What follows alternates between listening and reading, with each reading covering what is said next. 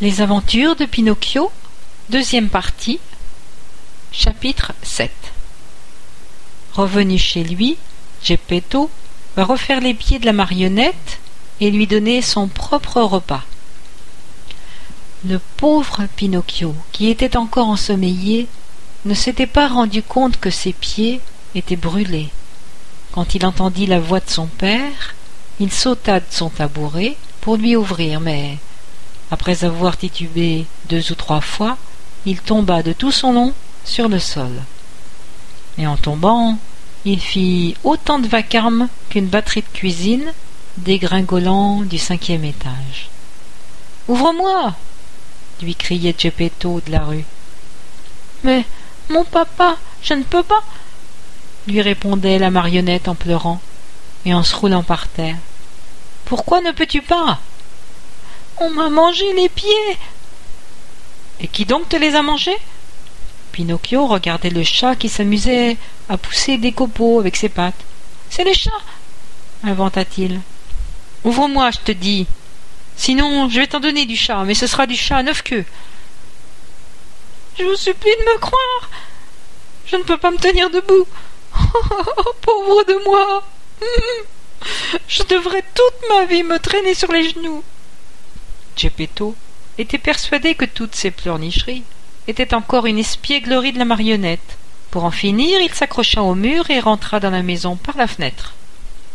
Au début, il voulut mettre les choses au point, mais quand il vit son Pinocchio par terre et qu'il n'avait plus de pied, il fut immédiatement attendri. Le prenant par le cou, il l'embrassa et lui fit mille caresses. Des larmes lui coulaient sur les joues. Tout en sanglotant, il lui dit Mon Pinocchio à moi, comment as-tu fait pour te brûler les pieds J'en sais rien, papa, mais c'était une nuit d'enfer dont je me souviendrai toujours. Il tenait, il y avait des éclairs partout, et moi j'avais très faim. Alors le grillon qui parle m'a dit Tu as été méchant, et c'est tout ce que tu mérites. Et moi, je lui ai répondu ça suffit, grillon. Mais il a ajouté Tu n'es qu'une marionnette qui a la tête aussi dure que du bois. Alors moi, je lui ai envoyé un marteau à la figure. Il est mort, mais c'est de sa faute. Moi, je ne voulais pas le tuer. Après, j'ai mis une poêle sur le brasero allumé. Le poussin est sorti. Il m'a dit adieu et bonjour chez vous. Comme j'avais de plus en plus faim, le petit vieux, en bonnet de nuit, m'a ordonné de me mettre sous sa fenêtre et de tendre mon chapeau. C'est comme ça que j'ai reçu une bassine d'eau, parce que je demandais un peu de pain. Est-ce honteux de demander du pain? Bon, après je suis revenu à la maison, toujours affamé. J'ai posé mes pieds sur le brasero pour les sécher, puis vous êtes arrivé, je me suis aperçu que mes pieds étaient brûlés. Maintenant, la faim, je l'ai toujours, mais les pieds, n'en ai plus. Et Pinocchio de recommencer à pleurer et à brailler si fort qu'on pouvait l'entendre à cinq kilomètres à la ronde. Geppetto, du long discours embrouillé de sa marionnette, n'avait retenu que le fait qu'elle mourait de faim et il tira de sa poche trois poires qu'il lui tendit. Ces poires devaient être mon déjeuner, mais je te les donne volontiers. Mange-les et fais-en le meilleur profit. Si vous voulez que je les mange, faites-moi donc le plaisir de les éplucher. Les éplucher?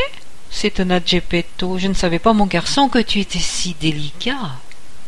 Tu fais la fine bouche. C'est mal. Dès le plus jeune âge, en ce bas monde, il faut s'habituer à manger de tout. On ne sait jamais ce qui peut arriver, car tout est possible. Vous parlez d'or, répliqua Pinocchio, mais moi je ne mangerai jamais un fruit qui n'est pas épluché. Je ne peux pas souffrir des peaux. Alors, le brave Geppetto, sortant un petit couteau et s'armant de patience, pela les trois poires en prenant soin de laisser les épluchures sur un coin de la table. Quand Pinocchio, en deux bouchées, eut mangé la première poire, il fit le geste de jeter le trognon. Geppetto lui arrêta le bras. Ne le jette pas, tout peut être utile dans ce bas monde. Bah, le trognon, c'est sûr que je ne le mangerai pas, hurla la marionnette, menaçante comme une vipère. Qui sait? Tout est possible, répéta Geppetto calmement. Les trois trognons, au lieu de passer par la fenêtre, rejoignirent donc les épluchures sur la table. Ayant mangé, ou plutôt dévoré, les trois poires, Pinocchio se remit à bâiller et dit en pleurnichant J'ai encore faim. Mais, mon garçon, je n'ai plus rien à te donner. C'est vrai? Il n'y a plus rien? Plus rien que les épluchures et ces trognons de poire. Tant pis, dit Pinocchio. S'il n'y a rien d'autre, je mangerai bien une épluchure. Et il commença à mastiquer. Au début, il prit une mine dégoûtée, mais il engloutit toutes les épluchures l'une après l'autre, puis les trognons. Quand il eut fini, il battit des mains de contentement, il jubilait. Ah. Maintenant je me sens bien. Tu vois donc, lui fit remarquer Geppetto, que j'avais raison, quand je te disais qu'il ne fallait pas être si délicat. Mon cher, on ne sait jamais ce qui peut arriver en ce bas monde. Tout est possible,